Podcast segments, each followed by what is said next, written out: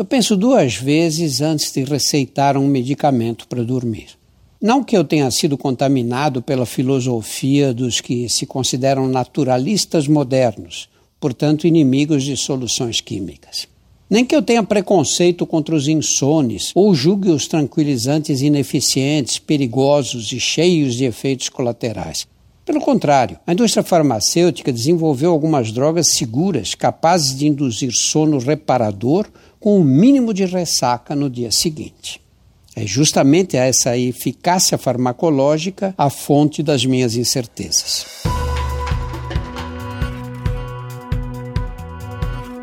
Olá, eu sou Drauzio Varela e aqui você vai ouvir outras histórias.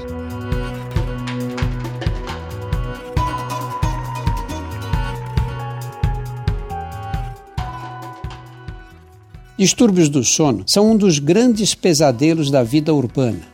Afligem milhares de mulheres e homens que atravessam a madrugada sem achar posição na cama, com a cabeça ligada nos compromissos a cumprir, um problema sem solução e nas cicatrizes deixadas pelo passar dos anos. A questão com o uso de qualquer substância psicoativa é o fenômeno da tolerância, estratégia que o cérebro engendrou para se adaptar à presença constante da droga na circulação sanguínea. É a tolerância que explica por que na adolescência ficávamos embriagados com um quinto da dose de álcool que bebemos hoje sem dar vexame. É ela que arruina as finanças dos usuários de cocaína, faz o maconheiro velho queixar-se da qualidade da maconha atual e torna dependente de pílulas para dormir a legião dos que padecem de insônia. Eu faço essas reflexões por causa de um fato sucedido com o Dr. Hans numa noite de verão. Dr. Hans era um especialista renomado em cálculos de grandes estruturas. Trabalhava como engenheiro-chefe de uma empresa alemã. Em qualquer lugar do mundo bastava uma ponte tremer, um arranha-céu inclinar meio grau ou um estádio de futebol balançar sob o entusiasmo da torcida para a empresa convocar o Dr. Hans com o inseparável computador e a mala pequena com duas mudas de roupa para não perder tempo nos aeroportos. Dr. Hans era casado com uma conterrânea com quem teve dois filhos. Depois que os rapazes saíram de casa, a esposa se dedicava em tempo integral aos afazeres domésticos. Refeições no mesmo horário, objetos nos locais de sempre, panelas impecavelmente areadas e cuidados com o jardim que todos elogiavam. O menor desvio na rotina diária deixava a senhora em pânico. Não havia nascido para imprevistos. Ela mesma reconhecia formavam desses casais harmoniosos em que cada um aceita e se adapta às idiosincrasias do outro. A organização rígida do lar servia à profissão do marido.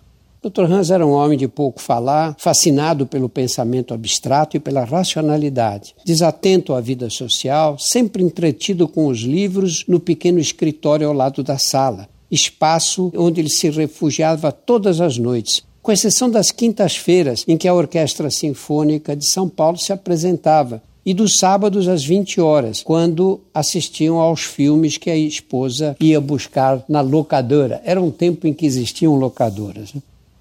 A tranquilidade dele foi abalada quando a empresa disputou uma concorrência internacional para a construção de uma barragem gigantesca, o que o obrigou a viajar a miúde para um país distante, trocar incontáveis e-mails, manter conversas telefônicas intermináveis e participar de um sem número de videoconferências.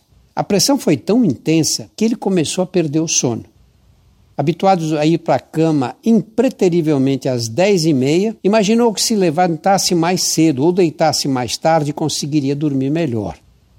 As tentativas foram infrutíferas. Seu problema não era conciliar o sono, mas acordar duas ou três horas depois com o pensamento invadido pelos cálculos da maldita barragem. Então, naquela noite fatídica, exausto, decidiu tomar um tranquilizante pela primeira vez nos seus 57 anos. Foi para a cama, conversou alguns minutos com a mulher sob a luz do abajur e perdeu contato com o mundo. Acordou surpreso às sete da manhã. A esposa estava a seu lado, de olhos abertos, sorridente e nua. Querido, foi a noite mais maravilhosa de nossas vidas. Dr. Hans ficou pasmo, não se lembrava de nada. Para ele, o mundo tinha acabado no instante em que fechara os olhos. Pouco mais tarde, telefonou para o médico que lhe explicou: Olha, isso é um tipo de amnésia transitória induzida por tranquilizantes, um acontecimento raro, desprovido de maiores consequências. Ele não se conformou com o diagnóstico. O que o inquietava não era propriamente o efeito colateral da medicação, Aí disse para o médico: sem me lembrar do que fiz, o senhor já imaginou a decepção dela da próxima vez?